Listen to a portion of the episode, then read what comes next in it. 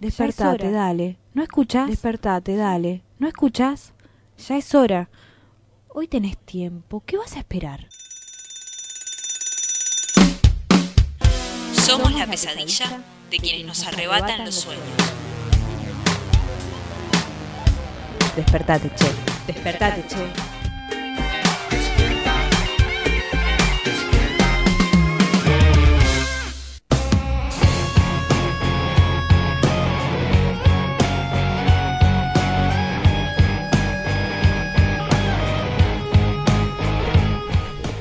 Muy pero muy buenos días, bienvenidos, bienvenidas a un nuevo programa, el último de la semana de este Despertate Che por Radio Presente. 8 grados hace en este momento, yo no lo puedo creer, estamos todos muy abrigados y abrigadas acá en el estudio, tratando de combatir este fresco. Yo soy, discúlpenme, compañeras, compañeros, yo soy del team verano, no me gusta el invierno, así que ya lo decreto desde este momento para adelante que sepan que con el invierno a mí no me va. Muy buenos días, Leo, ¿cómo le va? Muy buenos días, ¿cómo va? Yo soy de medio término, ¿eh? Ah, ¿vos te gusta? Sí, sí. Primavera, otoño, va como piña. Bueno, está bueno, está bueno. Del otro lado, Rocío que dice acá, acá, acá. Claro. ¿Qué En realidad fue. Gigi la que dijo acá, acá, acá, porque siempre tenemos acá el apoyo logístico y el sostén colectivo de Giselle Rivalov, que estamos las dos de este lado, del otro lado, como nos gusta decir. Yo tam- yo no soy team, team invierno, yo lo sufro mucho. Ajá. Estoy Sí, acá, sí, se nota, ¿no? bufanda, sí, Mi sí. imagen es un poco decadente en estos instantes, pero no lo puedo soportar. Sí, Bueno. te, te damos un, como si tuvieras una realidad de un par de grados menos. Bueno, hoy llegó a ser sí. 5, ¿eh? Capaz que cuando eh, Ro salió así a 5 grados y la máxima va a ser 17, por lo cual va a ser frío todo el día. Ujú. Vayan preparándose y vayan tratando de, de abrigarse quienes están en la casa todavía. Tal vez el sol calienta un poco, pero no tanto como para que no haga frío. O como para que deje de hacer frío, mejor dicho. Va a estar fresco todo el día. Exactamente, vamos a actualizar las movilizaciones del día de hoy que se van a estar llevando adelante. Hay movilización de docentes bonaerenses en La Plata.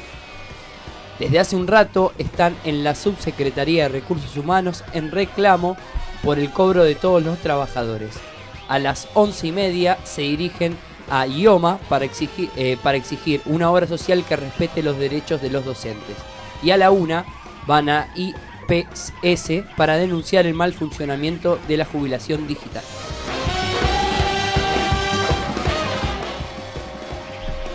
Nueve y media, organizaciones sociales realizan una movilización a la Cámara de Apelaciones para exigir que se investigue con especialistas el abuso sexual infantil, el caso de la niña abusada.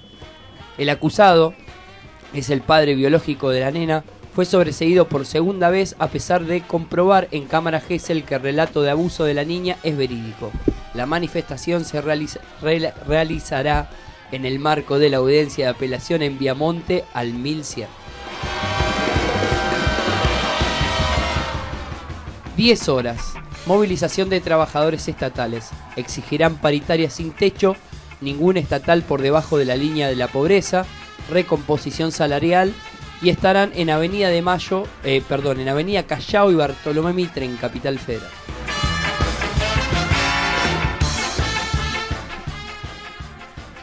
También a las 10 horas marchas por la reincorporación del colectivero Alejandro Medina de la línea 542-551, Grupo Autobuses. Los choferes exigen basta de despidos en UTA. Movilizan frente al municipio de Lomas de Zamora. A las 11 horas, trabajadores de la Comisión Nacional de Energía Atómica realizarán una movilización y choripaneada, qué rico, contra los despedidos, aumentos de sueldo, pase a planta permanente y contra el desmantelamiento del sector nuclear. La movilización se realiz- realizará en la sede central de CNEA en Avenida del Libertador 8250.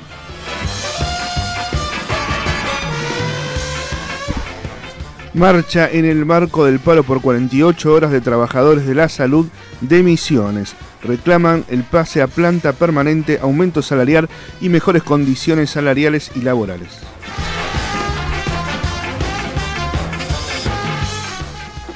Buscan a Leila Lombardo, una estudiante desaparecida en La Plata. Tiene 22 años y había denunciado a su padre por acoso. No vas a poder enchupar, sintonizar ni echarte para atrás. Podrás estar enganchado por la escuelita y lanzarte por las chelas en los Y en estos tiempos es necesario tratar de pisar fuerte, pisar y estar ahondando en esa realidad. Vamos a poner exactamente los pies sobre la realidad en este jueves 23 de mayo. Lidiando una carga por parte de López Obrador, ahumada, el niño verde para escuchar discos de Molotov confiscados de un santuario de Tepito. La revolución no se televisará.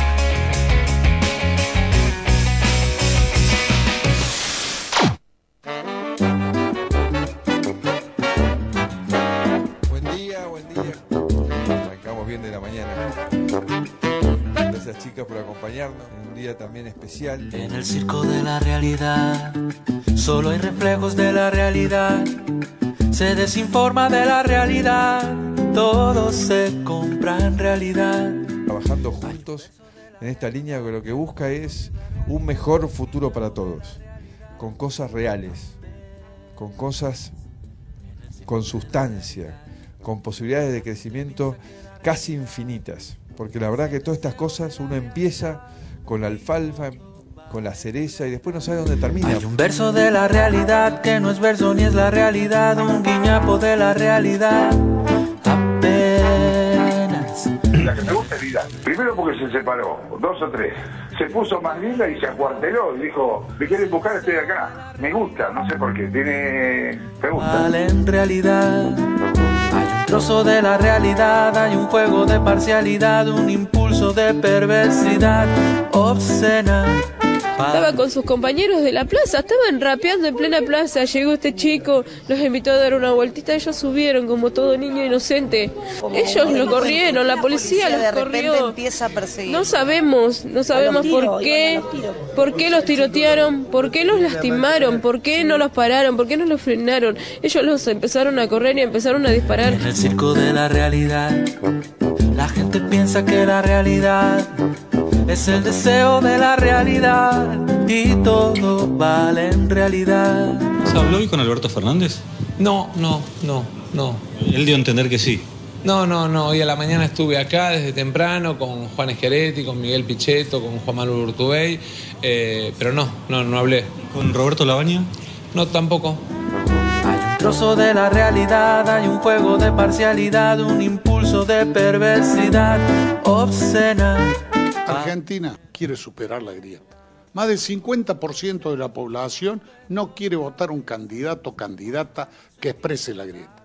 Por eso, Alternativa Federal tiene la enorme posibilidad, junto a otras fuerzas, como puede ser el socialismo, el GEN, junto a otras figuras que manifestaron su voluntad de construir un espacio de estas características, como Daniel Scioli o Marcelo Tinelli y tantos otros, de seres alternativos. Para ello, los que pretendan ser candidatos deben competir en las pasos. Un desencuentro con la realidad, todo se compra en realidad. Tomas falsas de la realidad, paraísos de caducidad, exorcismos de felicidad, santera. En el circo A de un la tipo de una honestidad intelectual como Héctor podemos verlo, podemos verlo. No, no podemos verlo. Es, es- es un... No, pero no me digas que no a lo que yo te digo que sí, porque Bueno, esto es un bien, programa podemos- ridículo. está bien, Me podemos- tratás para que yo venga a hablar y ella me dice que no puedo hablar. ¿Para qué me invita? Como me dijiste, eso no me lo puede decir. No entendí, parecía que estaba con mi mujer. Retomemos a... No, Y eso, ya me, y eso ya me complicó. No, el lugar común, perdón, de que si una mujer discute es como la señora... No, María ¿cómo? ¿cómo? Monstruos de dos cabezas. Ponga aquí su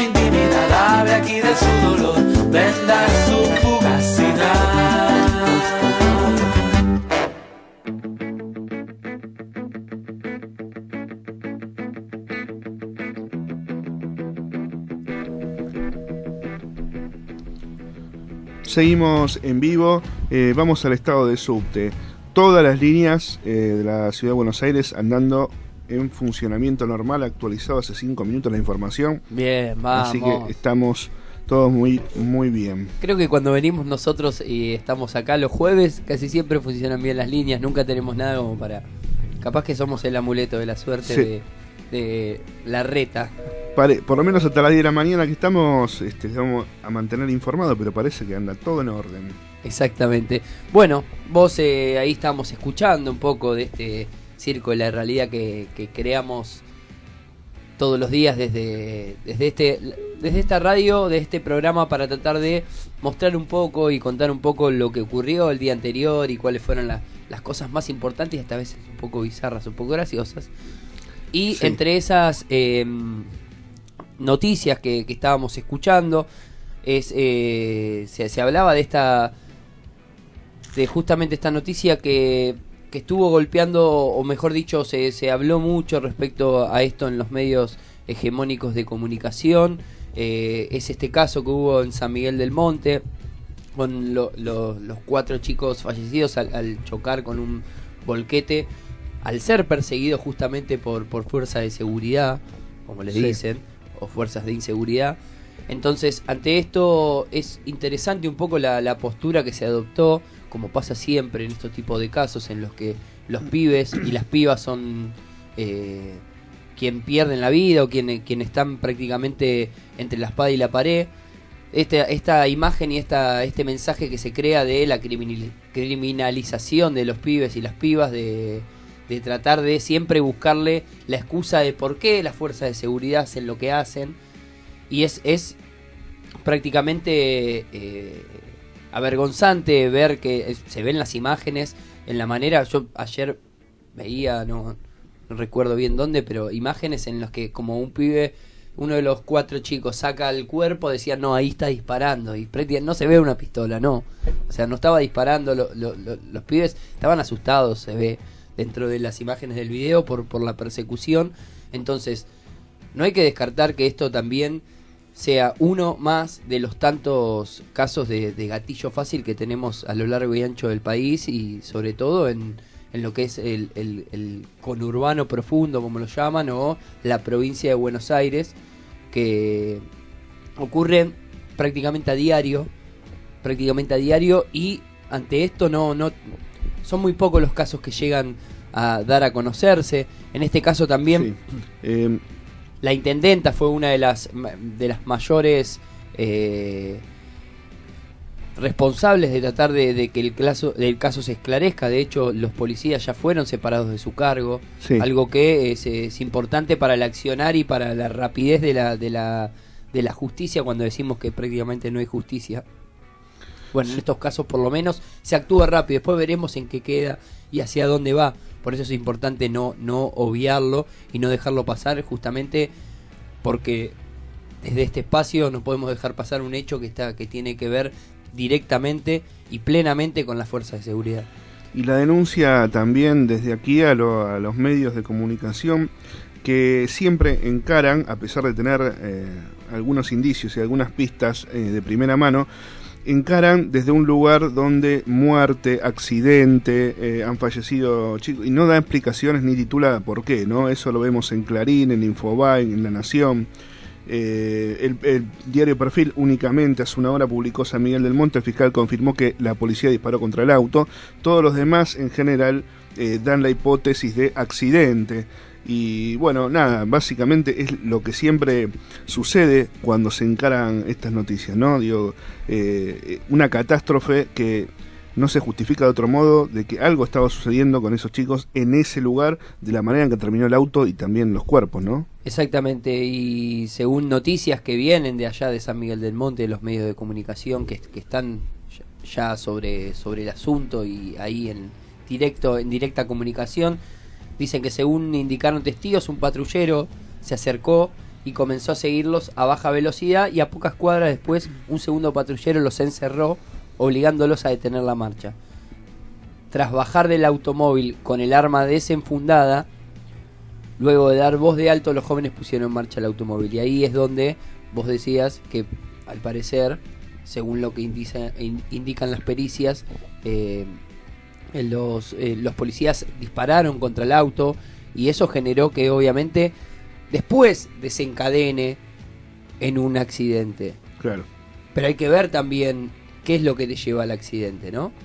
Que el porqué de el accidente lo, lo explica lo previo, explica qué pasa antes para llegar a después. Si los policías no disparaban, lo más probable es que eh, los chicos no, no, no se asustaran y, y eso no llevara a el final que fue la muerte de estos cuatro chicos que, eh, que obviamente ponen vilo a todo lo que es San Miguel de, del Monte y obviamente también a nosotros y a todas a todos y a todas las los militantes de derechos humanos que justamente no queremos que, que sigan ocurriendo estas cuestiones en este país y estas cuestiones de, de autoridad plena y desautoridad plena de eh, la- la- las fuerzas de seguridad. Y después, como para ahí darle un poco un toque un poco más alegre a la noticia, ayer eh, el Senado aprobó el proyecto de ley de cupo femenino en festivales de música, lo cual es eh, importante y es una lucha más y es una, un granito de arena más a la lucha eh, feminista, la lucha de las mujeres por tratar de ocupar ciertos lugares que durante muchísimo tiempo les fueron negados prácticamente por no, no, no considerar que, las mujeres puedan hacer música.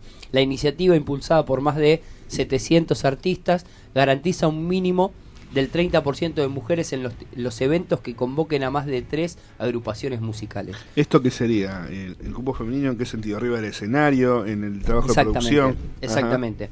Por eso ahí garantiza un mínimo de 30% de mujeres en los eventos que convoquen a más de tres agrupaciones musicales.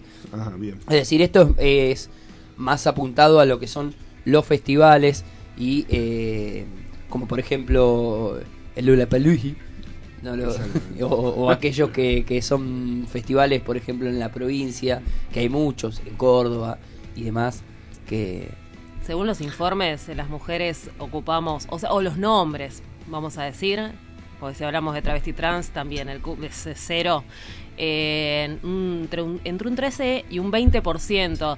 Y me gusta mucho recordar, porque pasó este año en el Cosquín Rock, el señor Palazzo diciendo que las mujeres no estábamos arriba del escenario porque no éramos talentosas. Un tipo que es el, organizador ¿no? de- del Cosquín Rock, que es un referente en eso, diciendo estas palabras nefastas.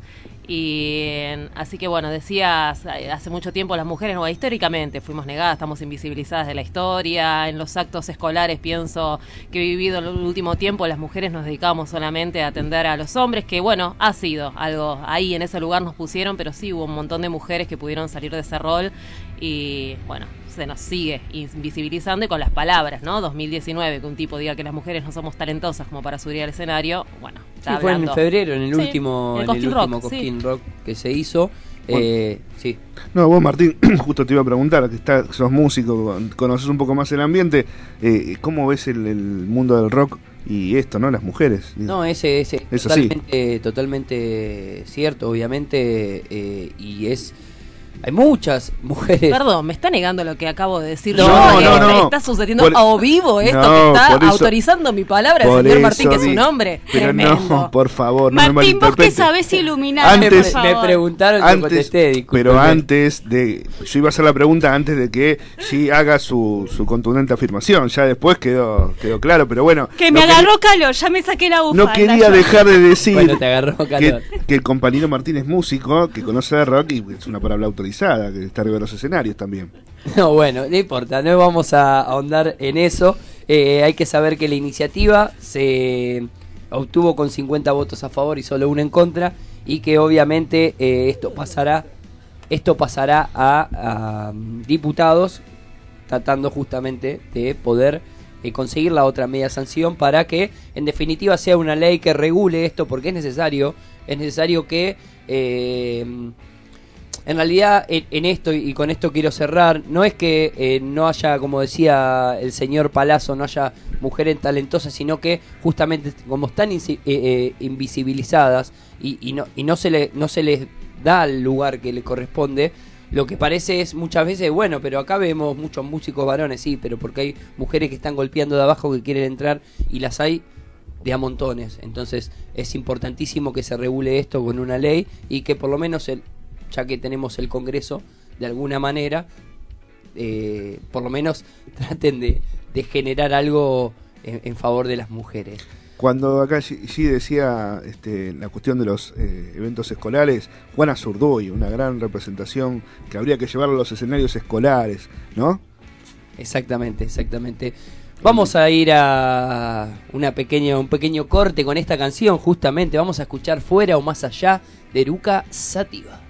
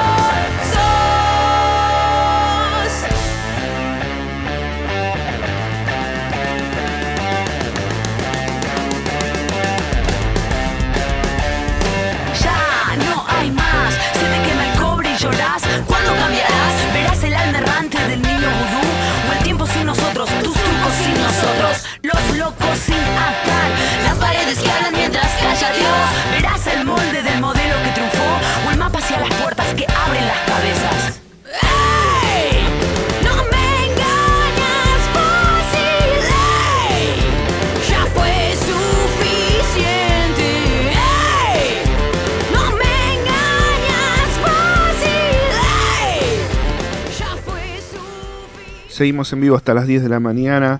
Eh, Despertate Che es el programa. Estamos en vivo con Natalia Aldrey. Es, eh, está en este momento en la Cámara de Apelaciones en Viamonte 1147, eh, denunciando el abuso eh, de su hija. ¿Qué tal, Natalia? Buen día. Hola, Natalia, ¿nos escuchás? Natalia, buen día. ¿Qué tal, Natalia? Buen día. Hola, buen día. Buen día. Bueno, estábamos contando que estás en este momento en la Cámara de Apelaciones en Viamonte 1147 denunciando el abuso de tu hija. Sí, exactamente. ¿Nos querés contar un, un poquito más sobre el tema? ¿Qué, como, qué, qué estás y estás y qué sucedió? Sí. Eh, bueno, en primer lugar, muchas gracias por, por llamarme y por, y por difundir. Eh, en el 2017 mi hija me cuenta eh, que sufría abusos por parte de su progenitor. Eh, Inmediatamente hago la denuncia y bueno, digamos, todo el 2017 se llevó a cabo una investigación eh, en la Fiscalía número 25 de Cava a cargo del fiscal Martín Marinardi y en febrero del 2018, eh, bueno, la causa pasa al juzgado número 3, digamos, le eleva la causa, entendiendo el fiscal que ya estaba resuelta la investigación y el juez Guillermo Carvajal del juzgado tercero sobresee al imputado. Eh, nosotros apelamos el año pasado, acá en esta misma sala, en la Cámara de Apelaciones, en la sala 4, y por suerte la Cámara de Apelaciones eh, entendió que la investigación no estaba terminada y que había elementos para seguir este, investigando, con lo cual volvió este, la causa a la Fiscalía para retomar investigación. Eh, todo el 2018 se siguió con la investigación y ahora en este, en este mes de marzo que pasó Eh, en abril, perdón, lo volvieron a sobreseer a este señor eh, y bueno, eh, acá estamos de nuevo en la, en la Cámara de Apelaciones eh, a, a punto de entrar a una audiencia. ¿Quién le da el sobreseimiento la última vez? No. Eh, es una jueza subrogante que es del mismo juzgado, del juzgado tercero, se llama Alejandra Aliaus. Bien. Eh, sí. Sí, y digamos, para, para poder comentar eh, las irregularidades de la causa, ¿no? En estos casos es muy importante contar con, con el testimonio de, de mi hija, Sí. y mi hija en cámara G se habló, contó, relató los abusos, lo mostró en su propio cuerpo, eh, fue contundente la cámara Gesell. Y sin embargo, los informes posteriores, periciales, eh, que le hacen a ella y al imputado, eh, dicen otra cosa, ¿sí? Eh, que no van en la línea de lo que mi hija expresó en cámara Gesell y lo que me contó a mí, que soy su mamá. Eh, entonces, bueno, digamos, la fiscalía y, el juzgado se llevaron más por las interpretaciones de los peritos este, que por lo que mi hija relata. En estos casos, todos sabemos, y lo dice eh, la Convención de los Derechos de Niños, Niñas y Adolescentes, que lo más importante y lo más valioso es la palabra, el testimonio de- del niño o la niña. Bueno, en este caso no se está respetando eso. Mi hija habló, lo dijo muy claro, pero nos encontramos con que hay todo un, sector de profesionales trabajando eh, en otra línea, no para defender a mi hija ni para garantizar sus derechos, sino para sacarse la causa de encima, básicamente. Claro, sin, sin darle, obviamente sin darle eh, la profesion- el profesionalismo que debe tener, porque ni siquiera, eh, por lo que relatás, este, esto se cae de maduro. ¿Por qué crees que funciona de esta manera, por lo menos este- esta parte de la justicia, no? Mira, eh, ahí, ahí es una parte que es muy concreta y que lo dicen las estadísticas oficiales, no lo digo yo. Eh, las estadísticas dicen que de mil casos de abuso se denuncian 100 y uno solo llega a condena firme. ¿Eso qué significa? Que tenemos una justicia que obviamente no protege los derechos de los niños. Eso está clarísimo y lo dicen las estadísticas. Lo dicen las estadísticas, no lo digo yo. Y, y me parece que tiene que tiene correspondencia con, con el sistema en el que estamos inmersos eh, todos nosotros, que tiene que ver con una mirada súper patriarcal eh, de cualquier situación de violencia, donde siempre se duda de quien denuncia, se duda de la mujer, se duda, se duda de los niños y niñas. Entonces, eso, eso es lo difícil y por eso esta pelea es tan dura, porque tenemos que ir contra todo este armado, contra todo este sistema que desde siempre viene este, favoreciendo a los violentos y a los violadores. Entonces, nada, me parece que es esa es la raíz de, de, de por qué no, no escuchan a mi hija. Sí, está claro, ¿no? Porque parecería que uno lo escucha especialistas o gente que, que habla en, en medios que sabe del tema, de, de todos los sectores, y como parece que hay una convención general de un protocolo a seguir que parecería que en la justicia no se lleva adelante. eh, En Exactamente. general, ¿viste? Da esa impresión. Exacto. Sí, sí, no. Además, incluso eh, se les pide a los operadores judiciales, tanto a los fiscales como a los jueces y a los peritos, que estén formados en perspectiva de género Claro. y es lo que menos tienen. Claro. Es gente que no está formada, que no tiene herramientas para para poder eh, periciar a una niña o un niño que relata situaciones de abuso.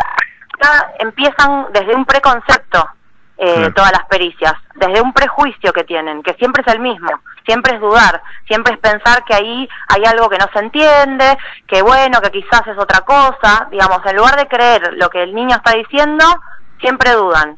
Entonces, nada, nosotros estamos acá de nuevo exigiendo lo mismo que el año pasado, eh, y la verdad es que es una es una lucha que cansa un montón porque es pelear contra la corriente, la verdad. Porque nosotros no tenemos eh, no tenemos nada, no tenemos herramientas con las cuales pelear.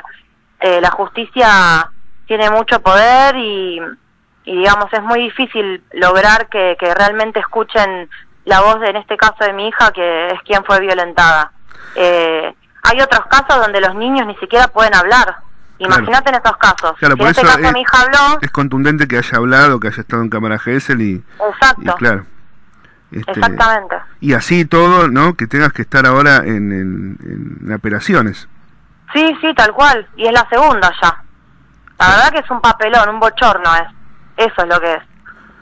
Eh, Acá te quieren hacer una pregunta, perdón. Hola, Natalia Rocío te saluda. Hola, ¿cómo estás, Rocío? Bien, muy bien. En el marco de lo que comentás, de esta justicia patriarcal, de todo el contexto que vivimos, ¿qué rol te parece que juega el feminismo y cómo te sentiste eh, en, en esta red, ¿no? De alguna manera, ¿cómo, cómo lo resignificás? Bueno, mira, a mí eh, todo esto que estás diciendo, el feminismo y las redes es lo que me salvaron, porque tengo la contención de mi familia y de mis amigos y amigas, pero todas las redes y todo lo que el feminismo pudo construir, a mi hija y a mí nos salvaron porque es lo que nos permite hoy por hoy estar más que acompañadas, más que contenidas. De hecho, ahora acá en la puerta de, la Cámara de Apelaciones se está, se está dando una concentración con un montón de, de compañeros y compañeras de distintas organizaciones sociales, políticas y de derechos humanos, eh, que venimos agitando la audiencia desde hace un par de semanas para que nos puedan acompañar y, y eso es lo, es lo valioso y, es lo, lo único bueno que, que deja toda, toda esta situación horrible que estamos viviendo desde hace dos años con mi hija. El acompañamiento de, de todo el feminismo y de las organizaciones que luchan por los derechos de los niños y niñas. Bueno, eh, te agradecemos obviamente por tu tiempo y desde ya tenés los micrófonos abiertos este, del programa de Despertate Che y de la radio, de Radio Presente, cuando necesites utilizarlos. ¿eh? Muchísimas gracias y bueno, después que termine la audiencia y cuando tengamos los resultados de la Cámara, quizás podrá, podemos eh, volvernos a comunicar para, para contarles cómo salió y para ver si realmente eh, esta sala hace este hace un buen trabajo como el año pasado y, en, y, y logramos que entienda que, que, que no es suficiente lo que se hizo y que es un desastre eh, digamos cómo se llevó a cabo la investigación porque desde ya no se escuchó a mi hija Bueno, esperemos que sean resultados positivos y desde ya cuando estamos en contacto, pero desde ya cuando tengas los resultados este, nos comunicamos y te damos aire para volver a contar a ver cómo está la cosa.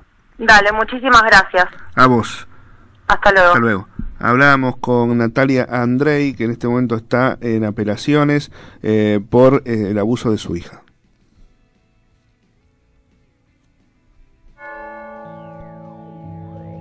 Mi nombre es Mario César González Contreras, papá de César Manuel Gon- González Hernández. Soy papá de un normalista de los 43 desaparecidos por el Estado, de los normalistas de Ayotzinapa.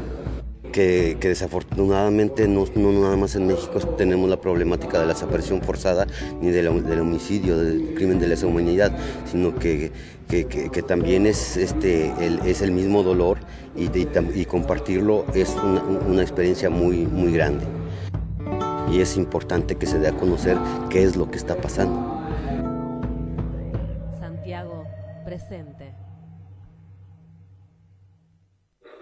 AMARC Argentina.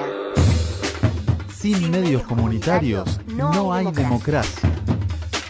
Las nuevas normas y resoluciones decretadas por el Gobierno Nacional le otorgan el control sobre la regulación del espectro radioeléctrico a través del Ente Nacional de Comunicaciones, propiciando aún más la concentración de la propiedad de los medios. Fomentar la diversidad y el pluralismo son obligaciones del Estado para garantizar el cumplimiento de los derechos a la libertad de expresión, información y opinión de la sociedad. A más de un año de los decretos presidenciales, seguimos exigiendo Seguimos exigiendo que se respete el 33% de reserva del espacio para entidades sin fines de lucro que establece la Ley de Servicios de Comunicación Audiovisual. elaboración del plan técnico para regularizar el espectro radioeléctrico. Apertura de concursos y otorgamiento de licencias para todos los medios comunitarios. La comunicación, es un derecho, no un negocio. Asociación Mundial de Radios Comunitarias. AMARC Argentina.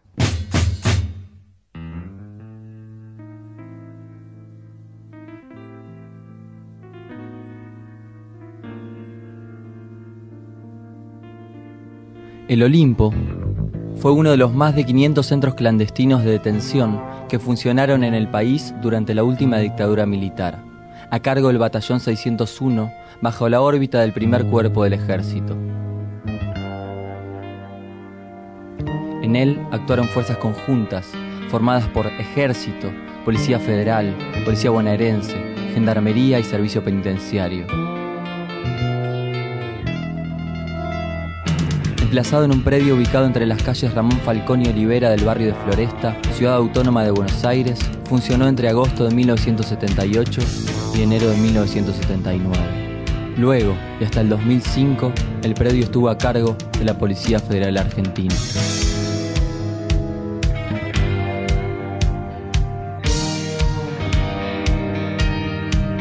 Las personas que fueron secuestradas, torturadas y desaparecidas en este centro clandestino de detención eran militantes de organizaciones políticas, sociales y sindicales que fueron perseguidos por sus ideas y compromiso en la búsqueda de lograr una sociedad incluyente y justa.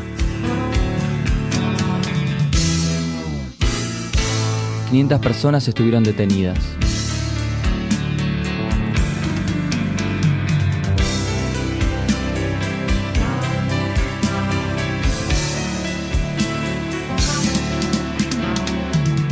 Partir de 1996, los vecinos del barrio, junto a sobrevivientes y organismos de derechos humanos, comenzaron a organizarse para que el espacio se transforme en un sitio de memoria.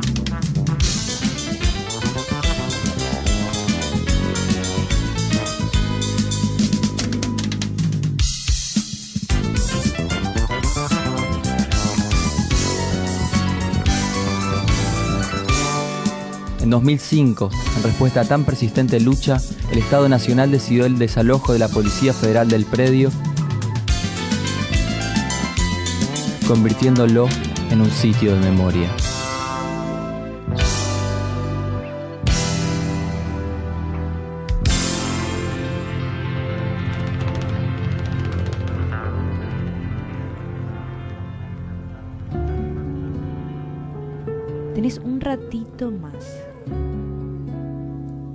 Despertate, che.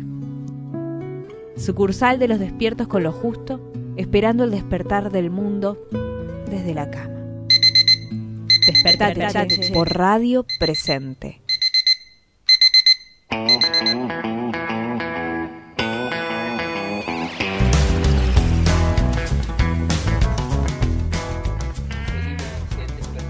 por Radio Presente. Mira, faltan 20 minutos para la finalización, culminación de este último programa de la semana. Ya estamos muy cerquita de cumplir el mes. De, Así es, estamos a una semana en realidad, la semana que viene se cumpliría el mes entero de este, de este hermoso informativo matutino diario, podríamos decir. Nos falta el viernes, pero prácticamente podríamos decirle diario. Y entre esas cosas que, que fuimos sumando, que, que- que nos da gusto poder hablar acá en la radio, también, eh, como todos los jueves, vamos a estar hablando en este caso con Corina Rodríguez Enrique, economista feminista, eh, que estuvo acá hace dos semanas en el estudio, estuvo con nosotros y queríamos justamente tratar de charlar con ella. Eh, Corina, ¿me escuchaste? Saluda a Martín y Leo. Sí, ¿qué tal? Buen día. ¿Cómo Buen te día, va? Corina. ¿Cómo va todo? Bien, bien, por acá con frío, ¿no? No sé Fresca la cosa. Fresca pero soleada la mañana. Sí, exactamente, pero la verdad es, es eso es lo lindo, por lo menos está soleado, está fresco pero soleado, así que es importante. ¿Cómo, cómo, cómo nos escuchás? Porque nosotros te escuchamos medio medio raro. Yo los escucho bien, no Ah, sé si... ahí está, ahí está, perfecto, ahí está, ahí subir está. Buenísimo. Se terminó de arreglar. Bueno, hablamos y contamos un poco eh, esto que, que de- lo- eh, al principio del programa hablamos un poco lo que se fue generando eh, en cuanto a la, a, la, a la economía en esta semana, que prácticamente es un tema muy importante en lo que respecta a esto. Vos vas a, a hablarnos y ahondarnos un poco más respecto a esto. Sí, en particular hoy quería traer un, un tema específico del cual se estuvo hablando en, en estos días, que, que tiene que ver con esta eh, discusión en torno a si el gobierno va a prorrogar o no la moratoria previsional, la, la desde mi punto de vista mal llamada jubilación de, del las- ama de casa. Exacto. Eh, ¿Y por qué digo que es una eh, que está mal llamada así? Porque en realidad de lo que estamos hablando es de eh, uno de los componentes de una sucesión de, de pequeñas reformas que se le fue haciendo al sistema previsional eh, para tratar de aumentar su, su cobertura. Eh, Y se la llama jubilación del ama de casa fundamentalmente porque quienes pudieron entrar al sistema previsional por esta ventana eh, de, de oportunidad eh, fueron las mujeres porque las moratorias previsionales que arrancan en el año 2005 cuando se implementa el plan de inclusión previsional eh, lo que, en lo que consiste este plan es en la posibilidad de que personas que no tienen los registros contributivos suficientes puedan, de todas formas, teniendo la edad jubilatoria, acceder a un beneficio previsional. Como ustedes saben, el sistema previsional en Argentina es lo que se llama un sistema contributivo, es decir, para poder acceder al beneficio hay que haber cotizado, hay que haber pagado todos los meses durante eh, 30 años, estos famosos 30 años de aporte que se necesitan tener para poder acceder a, a- a la jubilación, para poder jubilarse. Claro. Y lo que sucedía a, a mediados de la década pasada era que el déficit de cobertura en el sistema era importante. Había mucha gente que no alcanzaba cuando llegaba a la edad jubilatoria a tener esos 30 años de aporte. Entonces el gobierno en ese momento decidió implementar este plan de inclusión previsional que venía acompañado de una moratoria, porque en lo que consistía es en que las personas que no tenían los 30 años de aporte igual podían eh, recibir el beneficio y de ese beneficio que recibían se les descontaba un poquito que era el pago eh, con este mecanismo de moratoria de los aportes que adeudaban. ¿Y por qué se le llamó jubilación del ama de casa? Porque la enorme mayoría de las personas que entraron al sistema por esta ventana fueron mujeres y esto deviene del hecho de que las mujeres en mucha mayor proporción que los varones tenían dificultad para llegar a esos 30 años de aporte por obra de la división sexual del trabajo que hace que las mujeres nos dediquemos mucho más que los varones al trabajo no remunerado, de doméstico y de cuidado, y también como consecuencia de los mecanismos de discriminación de género que operan en el mercado laboral. Entonces, las mujeres tenemos trayectorias laborales mucho más interrumpidas y mucho más débiles que los varones y nos cuesta mucho más llegar a esos 30 años de, aporte. Entonces, en, efecto, la mayor parte de quienes entraron por esta ventana fueron las mujeres y por eso en la discusión más pública se la llamó la jubilación de la De la casa. Es, ese mecanismo que se implementó en el 2005 después fue teniendo prórrogas eh, y además a medida que se prorrogaba también se fue eh, en algún sentido focalizando esta moratoria de la cual se está discutiendo ahora si se renueva, si se prorroga o no, es una moratoria que en realidad se impuso en el 2014 y se prorrogó en el 2016, que estaba eh, habilitada específicamente para mujeres eh, y que además de eh, ser mujer hay que atravesar una evaluación socioeconómica para ver si se puede entrar por este mecanismo. Entonces, en algún sentido es parte de un proceso por el cual esta ventana de oportunidades se fue focalizando cada vez más a las personas con situación económica más vulnerable. Bien, me quedé con, eh, y la verdad que es un término que no había escuchado, perdón mi ignorancia, la división sexual del trabajo. Un término aquí acertado, ¿no? Para este caso. Eh, sí, exactamente. La- las brechas de género en, en los sistemas previsionales que hacen que a las mujeres nos cueste mucho más acceder a los beneficios que a los varones, devienen de esta, de esta situación. La división sexual del trabajo hace referencia exactamente a eso, cómo Claro. los trabajos se distribuyen de manera desigual entre varones y, y mujeres por obra de las relaciones generales, eh, las relaciones de género, las relaciones sociales de género, por la reproducción y la persistencia de los estereotipos de género en torno al trabajo. Y, un- y uno de los elementos de la visión sexual del trabajo, que aunque ha ido cambiando con el tiempo, todavía persiste fuertemente, es esta división entre trabajo remunerado y no remunerado, donde las mujeres nos dedicamos en una proporción mucho mayor que los varones a este trabajo doméstico y de cuidado que se hace en los hogares y que es imprescindible para que el sistema funcione, porque si no existe este trabajo eh, no remunerado en los hogares que garantiza que todos los días hay fuerza de trabajo disponible para ser contratada por el capital y producir bienes y servicios, el sistema tal como funciona no podría funcionar. Por eso desde la economía feminista siempre decimos el trabajo no remunerado tiene un rol económico sistémico fundamental. Sin este trabajo, la economía no podría funcionar como funciona, no se podrían generar bienes y servicios, no se podría generar valor, y por eso este trabajo tiene en sí mismo valor económico que debe ser reconocido.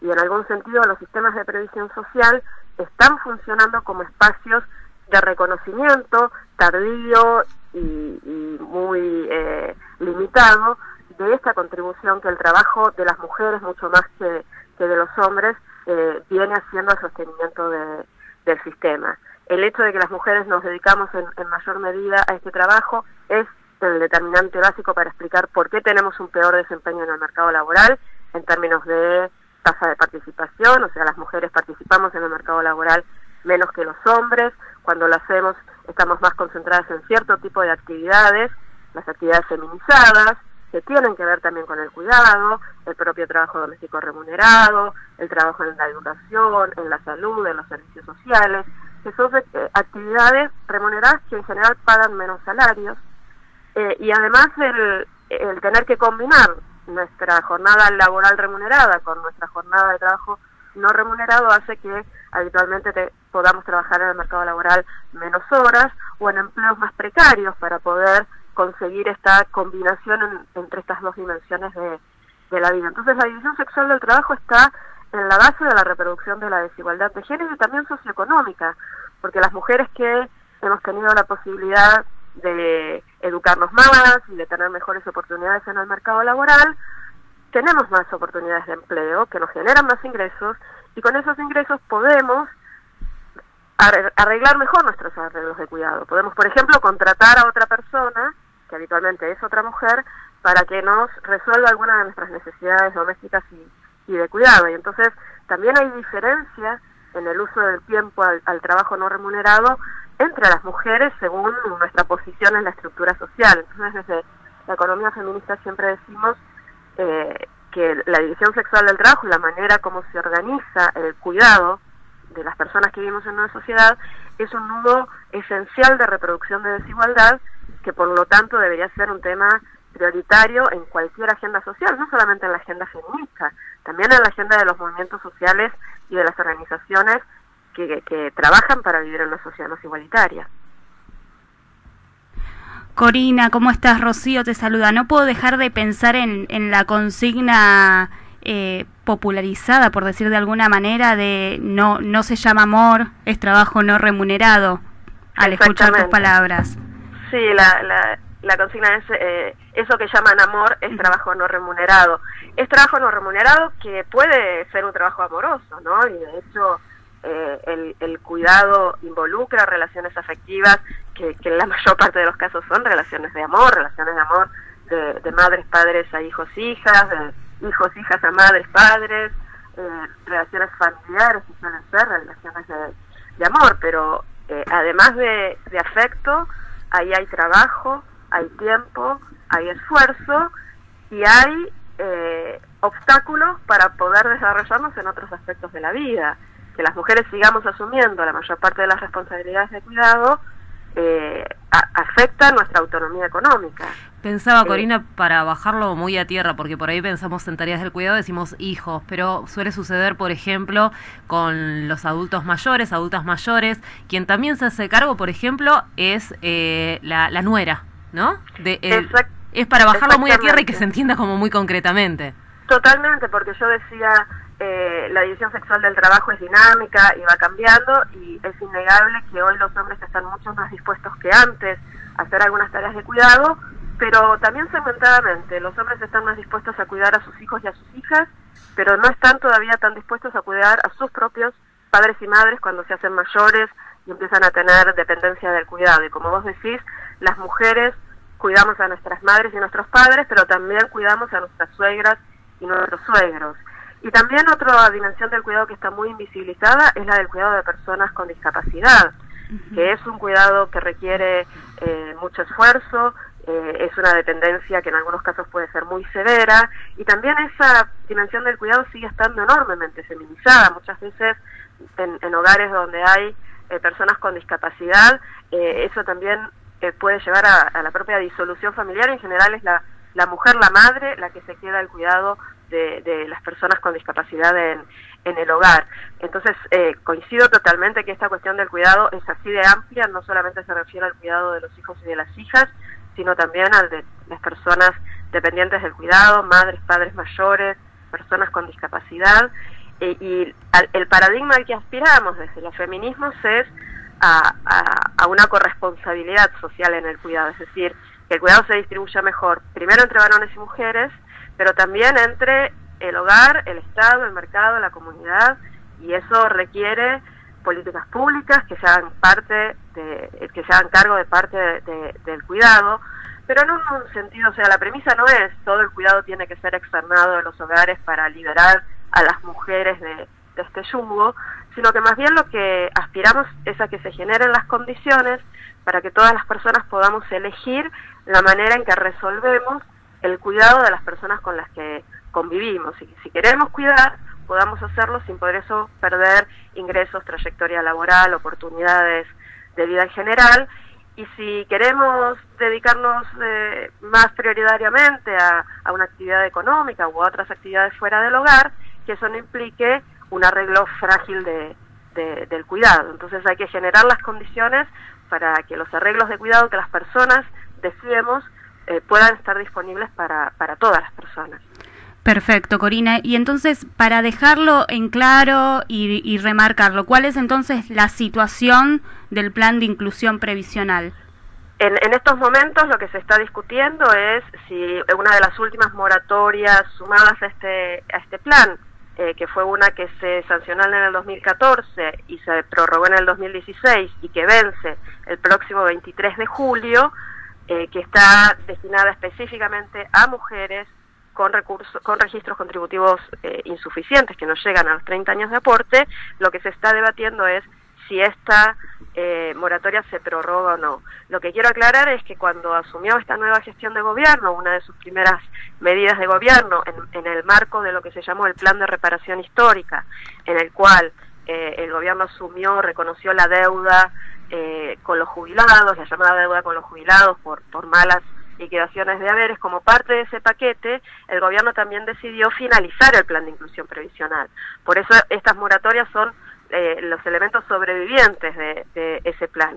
Y lo que decidió el gobierno en ese momento además fue reemplazar el plan de inclusión previsional con la pensión universal para el adulto mayor, la llamada PUAM, que es una prestación no contributiva para personas que tienen de 65 años a más de edad y que eh, trans- eh, transfiere un beneficio que es el 80% del haber mínimo y que ahora también se está volviendo un beneficio cada vez más focalizado a condición socioeconómica. Entonces, si esta moratoria no se prorroga, eh, la situación a la que se van a enfrentar las mujeres, sobre todo las mujeres, primero las mujeres que tienen entre 60 y 65 años, se van a quedar sin ningún tipo de beneficio, eh, a- si no tienen los registros contributivos suficientes para jubilarse.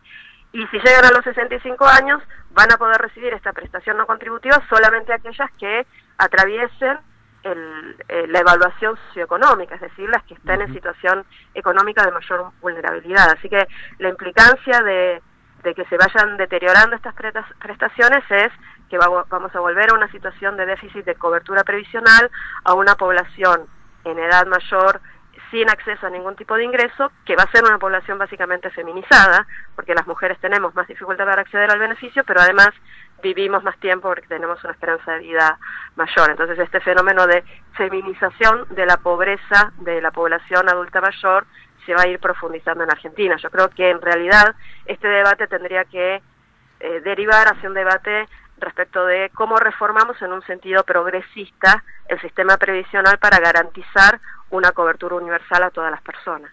Como siempre, muy claro, Corina, te agradecemos por el tiempo y por el espacio acá en Despertate Che, Radio Presente.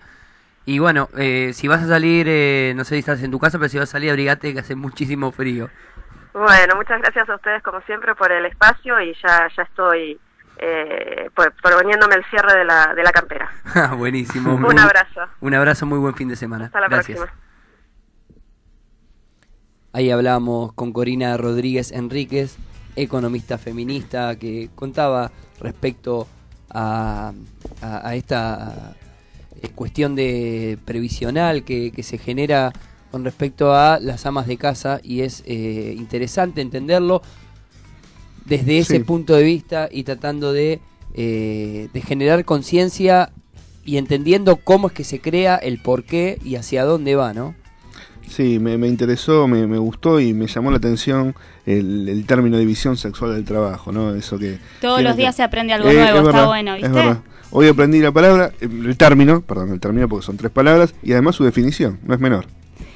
Excelente. Vamos a seguir aprendiendo en Despertate Che, pero antes de continuar con este proceso de aprendizaje, vamos a escuchar a Ana Tijoux con Somos Sur.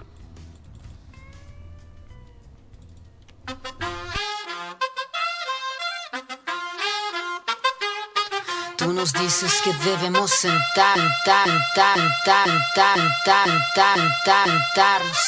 Pero las ideas solo pueden levantarnos, caminar, correr, no rendirse ni retroceder, ver, aprender como esponja absorbe. Nadie sobre todos, faltan todos, suman todos para todos, todo para nosotros. So- Soñamos en grande que se caiga el imperio. Lo gritamos alto, no queda más remedio. Esto no es utopía, es alegre rebeldía del baile de los que sobran de la danza de mi mía. Levantarnos para llevar Ni África ni América Latina se suba. Un barro con casco con lápiz a patear el fiasco. Provocar un social terremoto en este charco.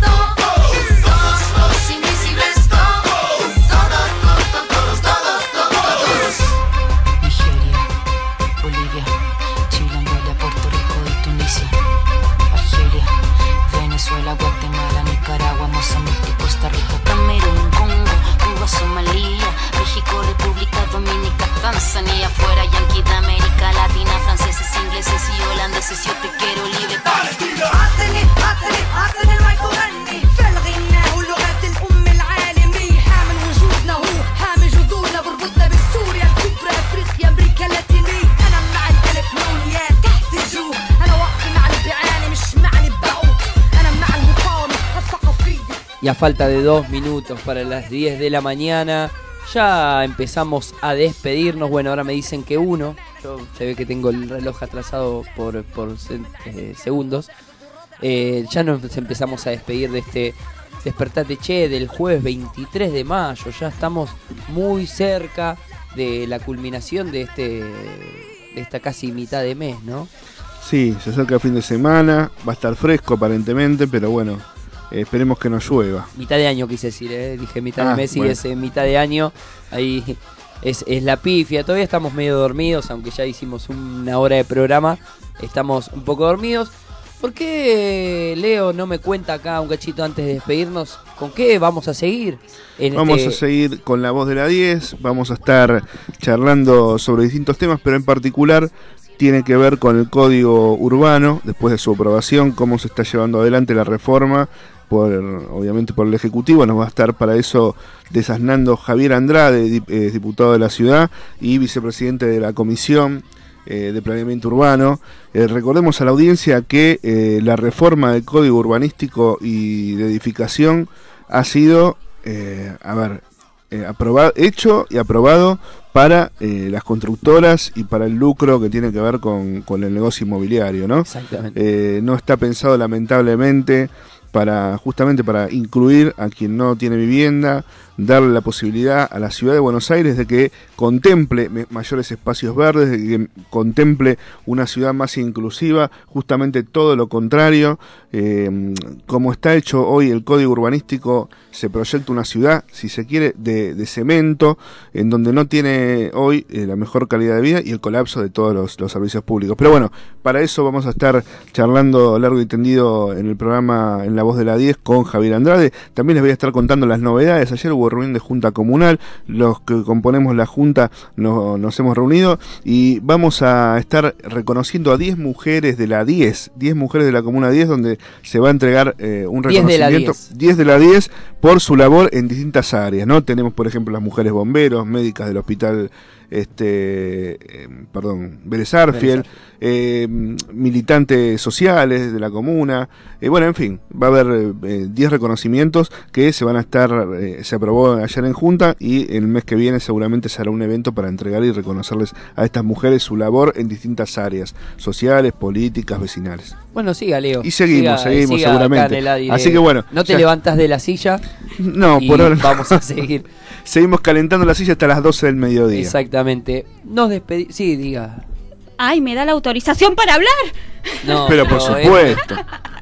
Es increíble porque no se puede hacer una seña, pero no sabía si querías hablar o no, por eso. Quiero decir que nos vamos a ir escuchando esta banda maravillosa que se llama Mordiente. Les invito a que la escuchen A con la canción Flamencos y nos encontramos el próximo lunes a las 9 por Radio Presente, ¿verdad? No, vamos a ver. No, sí, vamos a No estar viene, acá. se sintió, se sintió Yo no agredido. vengo el lunes, no vengo los Hace lunes. lo que quieras, Martín. Renuncio. No, nos escuchamos la semana que viene con mucho Así más es. Despertate Che. Buen fin de semana.